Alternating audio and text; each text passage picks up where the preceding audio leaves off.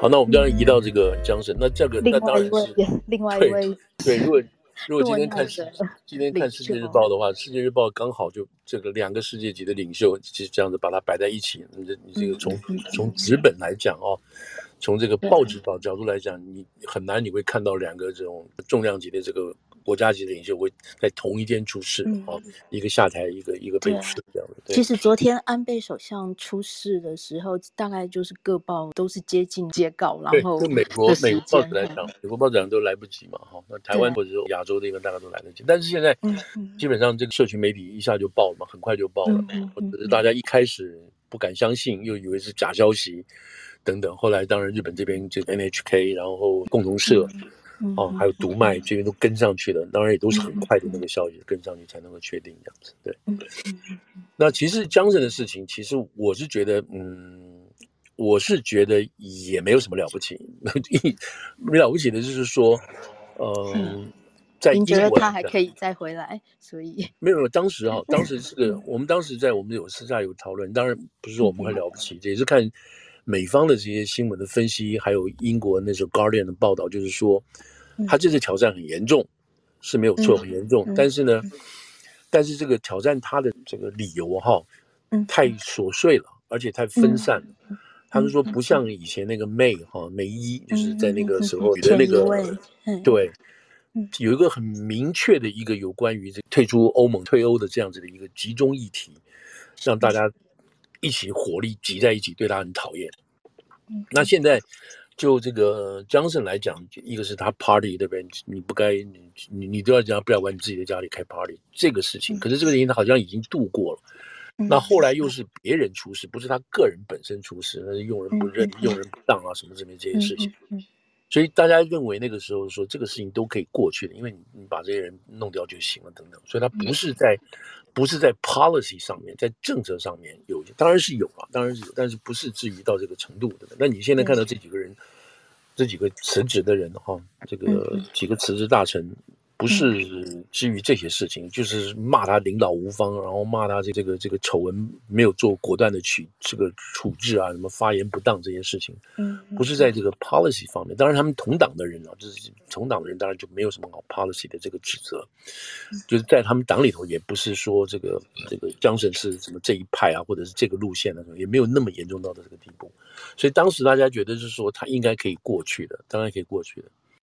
但是现在就是大家对他觉得这个丑闻实在太多了，你知道？而且你这个丑闻的这个解决方式也太糟糕了，你也没有任何的不老实，对你也没有任何的这个抱歉的这个意思。然后那天在当天，当天在议会质询他的时候，他还是很拽的这个味道等等。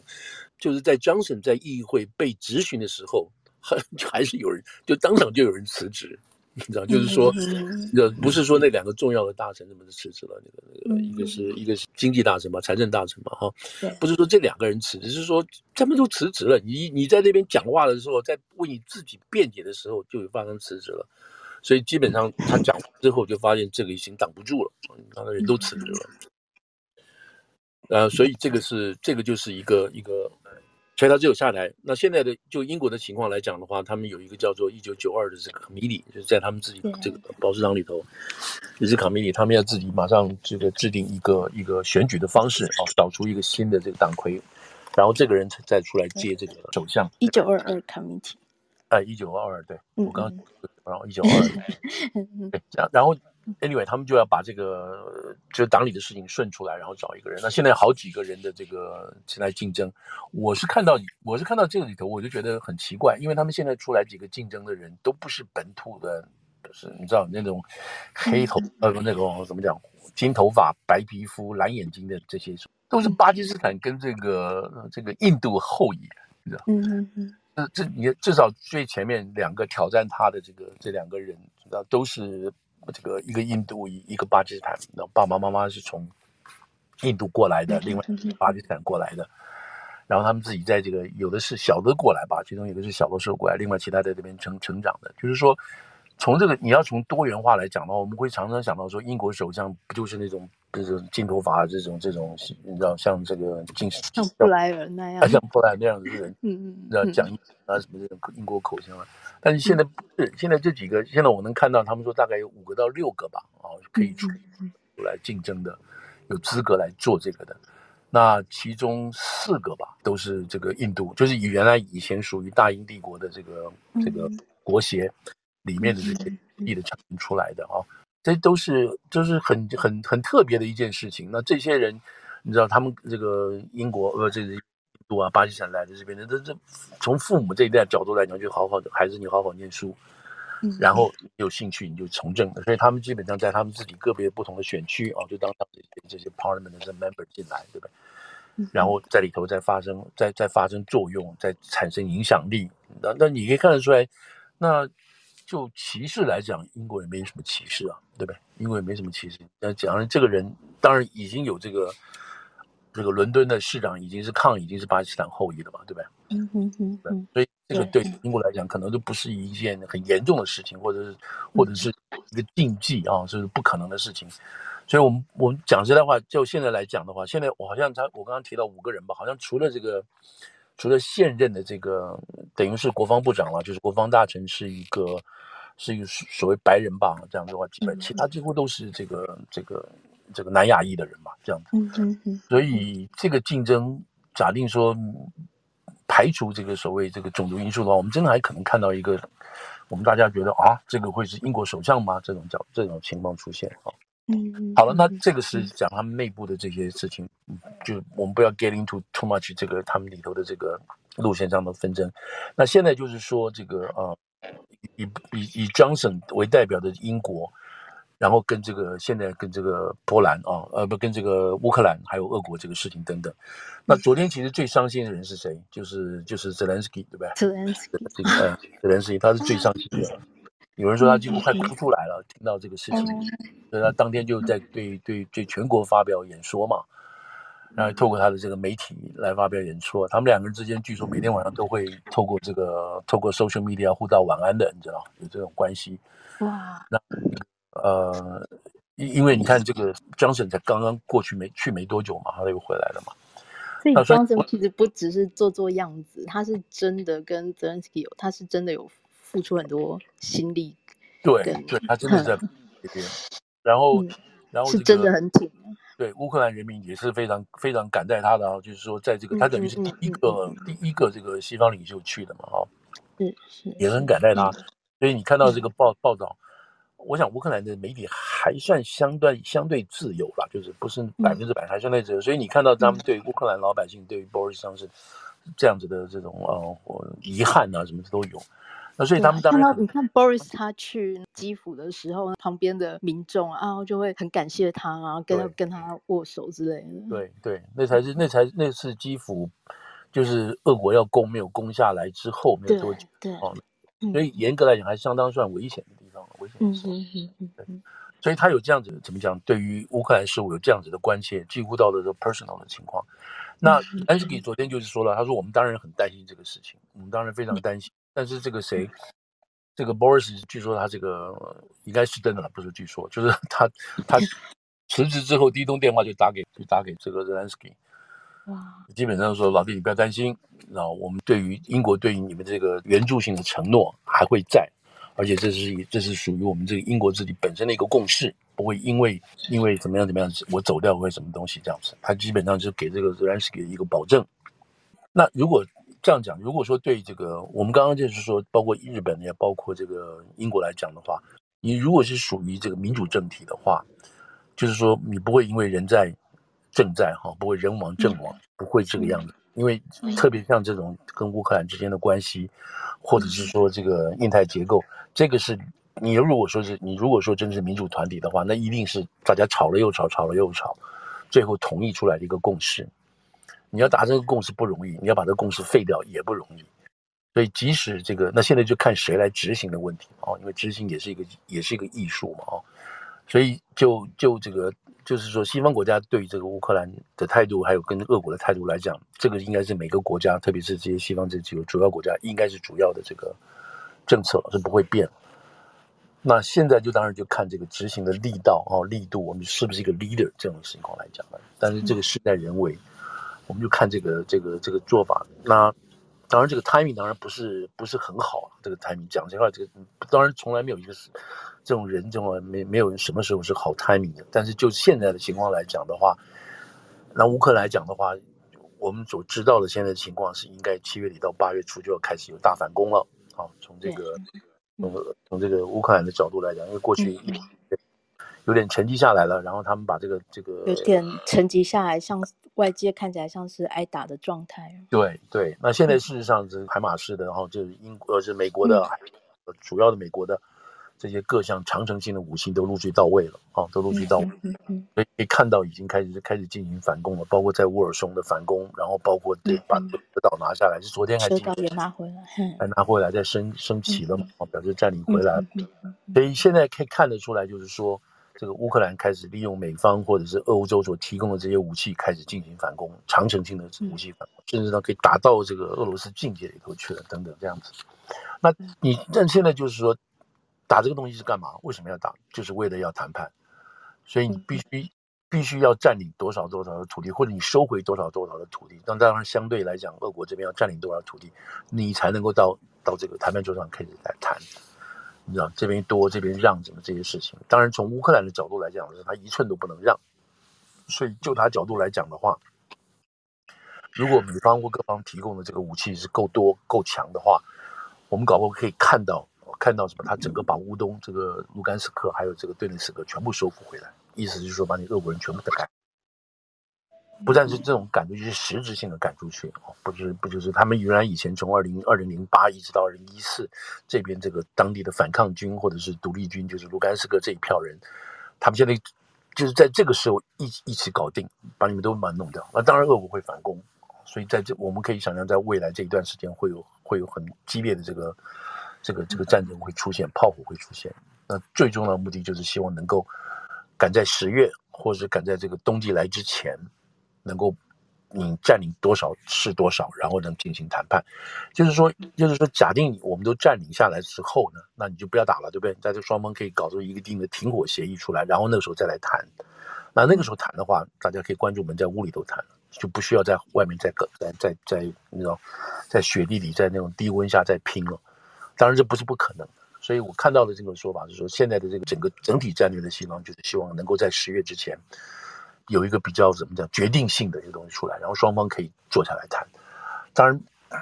这个这个算盘大家都在打嘛，不可能不可能只有乌克兰在打，就是说单方都在打这个打这个算盘，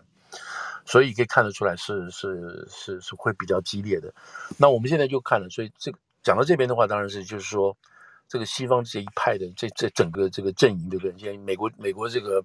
我们等下会讲到拜登现在就等于说。快跛脚了，等于这个意思。然后这个英国出问题，然后这个日本出问题。那这个呃，德国其实本来就不是心甘情愿的，大家一直觉得德国这个在这个事情上拖拖拉拉的啊，把那个心不甘情不愿的，不就站出来要去挺这个乌克兰。但现在今天来讲的话，看起来又不是那么明确的。为什么呢？今天在 G 二十的外长会议上面啊，就是昨天吧，这应该是礼拜六对。那这个俄国的外长啊，拉巴托夫去了嘛？他去了，他去的去的话，他照现在看到的这个新闻报道的，他有两次啊，就是拂袖而去。一次是在这个呃乌克兰外长发言的时候，他站起来就走，那我不必听你这些事情。另外一个是德国外长出来讲话的时候，他也站起来就走。那那那个美国的这个布林肯在讲话的时候，他不在现场，然后他们好像派了一个副手等等。所以当然这就这就很明显是一个外交战嘛，哈，对对，就是一个外交战。那如果说照理讲的这个这个俄国跟德国之间的关系，你知道照理讲，你俄国德国心不甘情不愿的话，也许会给他留点面子，对不对？所以现在这个这个拉夫托夫走掉了，离开了，那个退席了等等抗议这些事情，说明德国跟俄国之间好像是有点真的哈，有点来真的这个情况。当然我们知道，包括。俄国这边、德国这边的所有这个北溪二号已经基本停了，然后现在考虑今年到年底之前不买它所有的这些天然气跟跟石油，那所以看起来是真的这个情况。嗯，但是但是怎么不管怎么讲，就是说我们刚刚说到日本啊这些东西，这些英国这些美国这边，嗯，是不是会松动了？你好然后因为再加上这个谁啊，这个嗯，这个马克龙对不对？马克龙现在即使他要他想要强硬起来。可是他现在议会，他的整个议会对他来讲是是已经扯住他了，因为最大的力量在那边，所以即使上从这个角度来讲，马克龙已经被自废武功一半，对不对？他要再怎么做什么事情，因为就像美国国会一样，他已经受到牵制了，他要什么立法要做什么东西都会受到牵制，所以他的讲话音量也没那么大。但这也不是讲，记得前几天，前几天是前天嘛，若晴说前天就是他们公布了，在这个二月二十四号，这个。这个俄国决定出兵侵略这个乌克兰之前的四天前吧，这个马克龙还打电话去给这个给这个普丁，两个人讲了很久，对吧？讲了好几个小时，四个小时吧。对，好像还蛮激烈的。还蛮激烈的哦，就是马克龙，马克龙的目的就是，那这个谈话记录是法国放出来的啊，法国放出来的。嗯你可以说有意，也可以说没不没有意，但是基本上是透过一个官方的管道放出来的，然后法国的报纸来报道。那这个报道当然很长了，你讲四个小时。那我们现在看到的是说，马克龙在那个时候就叫这个俄国，你不要打，你不要再打这个仗了，你不必出兵打这个仗。然后两个人就这个俄乌之间的这个历史有所不同的这种看法。然后俄国是说，你这些这个格兰斯克这边这些所有的俄国人都被欺都被欺负等等。马克龙说：“我们看法不是这个样子啊，你这边是你这些人都是都是这个，呃，都是反抗分子，都是独立分子。因为那个普丁，普丁要这个泽连斯基这个政府要坐下来跟他们面对面谈判。对，对。那从泽连斯基来讲说，我们是国家，你们这两个是叛乱分子，我跟你们谈什么了？我就把你剿灭再说嘛，不可能，不可能坐下来跟你对等地位谈嘛。”你又不是个国家，等等这些事情，那这个谁？普丁就说不是，他们你他们是被欺负的，你为什么不跟他们谈？马克龙也说，马克龙说这不是一个合法的政府，我们怎么你叫你叫你叫这个叫这个泽连斯基怎么谈呢？甚至你讲到说你到底旁边有没有法律专家？你知道直接就骂这个骂这个普丁，你到底有没有法律专家讲这个话？有没有人懂法律啊？这样 子法律你知道做这些 法也好，说你们国内主权，有两个人之间你知道来来去去，有的最后最后。照这个报道来讲的话，普林最后说：“对不起，你不要跟我吵了，我现在要去健身房了。”对，他要去打冰球了。打冰球去，哈利德不吵了，对对对。所以就这样子，就这样结束了。那结束了四天之后，他就这个就就宣布就进到就侵略这个乌克兰。嗯嗯。哦，那你把这个这件事情，你现在来看是什么东西？就是讲什么东西？就是就是说，这个马克龙太天真了。哦，太天真了！他以为四天之前，就是因为那个时候所有的情报我们都知道了。我们现在再回来讲，就是说，像像中国一直在讲，说是这个这个乌克兰这个战争是美国挑起来的，美国一直挑这个俄国什么什么这些东西，这刚好把这个事情颠倒颠倒讲了，颠倒相反讲了，就是说，就是说美国一直在一直在警告告诉大家，俄国要打了，俄国要打了。我记得那个时候还讲了说，二月十六号很小心哦，因为那时候包括天寒地冻啊。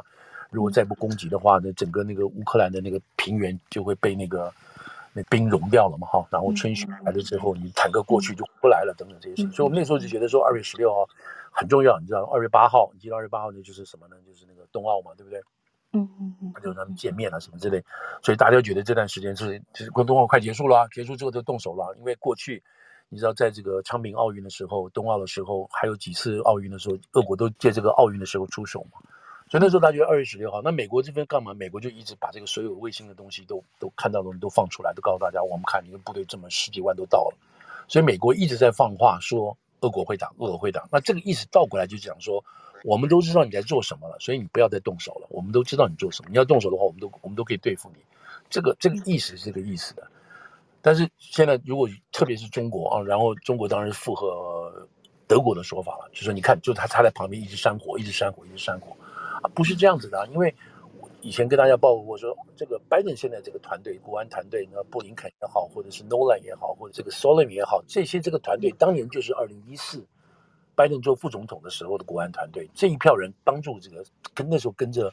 跟着拜登在对付这个克里米亚被俄国人拿走。那个时候奥巴马在，奥巴马这种搞不懂这些事情，就把这种东西交给这个外交事务很懂的这个拜登去，所以他带着他团队去做。那那一次也是因为拜登。也是因为拜登做副手，但是老板给他的原则就不要打，不要闹起来，所以基本上那个时候，这个对于俄国拿下这个克里米亚，美国不是一个真正很有利的要出兵的这个事情，知道？那是没有，他只是提供很多武器给给这个在乌东的这些呃说说乌克兰的这个这个部队，而且给的又不是心甘情愿的。那是你记得，如果如果记得的话，就是川普上来的时候，你知道要不要给这个主要的监视武器啊，还是什么监视飞弹，要不要给乌克兰的时候，这就变成一个问题。那时候美国是不太愿意给的，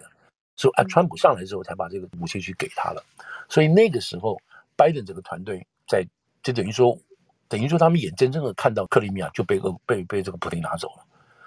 那这是很难看的事情啊！整个欧洲、整个西欧都很紧张了，就觉得你美国在干嘛呢？那时候有很多有很多检讨的事情出来了。所以当这个当当然也没有人会想到说，拜登这个团队今天他会当总统，不，没有人想到。好了，他当了总统了，那当了总统之后，这个团队就特别是国安团队就跟着他上来了。所以这一票人汲取了在那个时候的教训。那时候教训其中一个什么教训呢？就是说那个时候因为因因为受到法律限制还是什么这些东西，北约之间。美国拿到这些这主要的这些什么那些军军队调动的这些卫星照片，他没有办法立即而全面的分享给北约的这些盟国，所以大家对于这个事情的重要性并没有那么积极，那么那么明显，啊，这是其中一个部分，其中一个部分。那另外一个当然部分就是说。大家都觉得乌克兰很贪腐，你知道里头的那些寡头啊，或者那些权贵啊，搞这些事情，你把钱给他就没有掉了。这些这些事情，就认为说你乌克兰你不做一些，你不做一些这种这个这种这种基础改革的话，或者是政治改革的话，我们这帮你是没有用的。这也是为什么乌克兰一直申请要进入进入北约是进不来的原因，就是你这个这个你这国家民主政治不行嘛，到现在还是不行，不是说它很好，所以为什么北约没有那么快批准他，还是给他一个预备会员，叫你旁边先乖乖先学习一下再说。即使到这个情况下，当然另外不愿意得罪俄国也是一个主，也是一个原因了哈。嗯。那在这个在这种情况下，所以这个拜登才会做了这么多动作，就让你俄国人不要打俄。那所以那马克龙上来之后，他怎么会不知道这段？他以他做总统，他怎么会不知道这个拜登这个团队做什么呢？过去做了什么东西？那当然知道了。但他就他在他就是说什么天真到说，他以为他去跟这个普普林讲一下，普林说好，我不打了，不会，我们就不打。那你说怎么可能？嗯、对，你现在倒回去看，说马克龙做这个事情是为什么？一句话，选举。那个时候马克龙正在要进行他的连任的选举。就是为这个，他跟那个雷蓬不要那个自由派的在对打，所以他要靠这个去抬高他自己本身在欧陆里头领导人的这个地位。对他来讲，对他来讲，就劝架劝得成劝不成那是另外一回事情。但是我去了，表示我有这个办法去跟这个去跟普京坐来谈这个事情。所以你看，这我我个人是认为啦，我我我当然不这样讲，还看到别的这个批评，就是这根本就是个政客做法嘛，你知道，就是一个政客做法。他为了他这个，为了他自己本身的选举什么的，因为他那个时候也知道说，那个时候法国里头来讲，这个极右的势力，这个雷蓬的这个势力是很强，因为以前以前就是他赢，他赢的不多嘛，哦，这次希望能够不要不要被他真的又盖过来了，所以那个时候大家还预测，你知道，像是等于说法国版的川普会这样会这样过来啊，这样子，所以这当然也紧张，所以他去搞这些事情。那普林知不知道？普林当然知道嘛。那普林，你你看，普林最后跟他讲说，我你你不要来讲了，我去打球去了。所以你看这件事情，就从这个角度来，你觉得你说法国人的领导力在哪里？那还好，他现在就被被国会右派国会投，那就算了，你不要 play。但整体上来讲的话，那欧陆现在当然就比较有点，好像不像原来就是那么那么坚强有力，大家好像团结在一起的，一些筷子绑在一起的这种情况。所以这个就是我们现在要，比如说，不，这不是说民主制度不好，是说民主制度就是这个样子的。你碰到这些独裁啊、专制的话呢，就会碰到这些问题。但是现在的就是说，他们这些政策，就我们刚刚讲的政策的形成不容易，但你要把它丢掉也不容易。现在就看怎么样去执行这个事情了。当然，这里头各个你会想到是说这个，因为我们讲的执行的原因就是说，譬如说最明显的，现现在日本出日本已经出了状况了，这边这个英国也出了状况了。然后这个法国也出了状况，德国这边要死不活、心不甘情不愿的等等。那现在等谁出状况？等美国出状况了。美国什么状况？就是十一月集中选举了。对，那对不对？那这个讲实话，现在现在多少？不到不到四个月吧，对不对？那在这种情况下，那你不要说有有没有集中选举了，那这个光这一段，拜登就已经就已经受不了了，对不对？那好在的是说到目前为止，我们能看到的就是说，这个两党啊，两党到目前为止对于这个。对俄罗对于俄罗斯还有对于这个乌克兰的援助是比较一致的，但是这个当然民主党是没有话讲了，对他因为他自己自己的人当总统嘛，这你要全力挺上去。但是共和党不是，共和党里头有很多杂音啊，那川普就是其中一个啊，川普觉得没有必要，你打那个对我们来讲是师出无名，我们干嘛去做这个事情对不对？所以如果你看福斯的话，你会看一些这些右派的团体，他们就觉得你花这么多钱去帮帮这个乌克兰是干嘛呢？这么就已经这个声音都已经在讲了。那这个声音有没有用啊？当然会有用啦。在这个马上就是这个半场的这个初选，在在六月底结束了，现在八月底八月就开始下半场的这个初选嘛。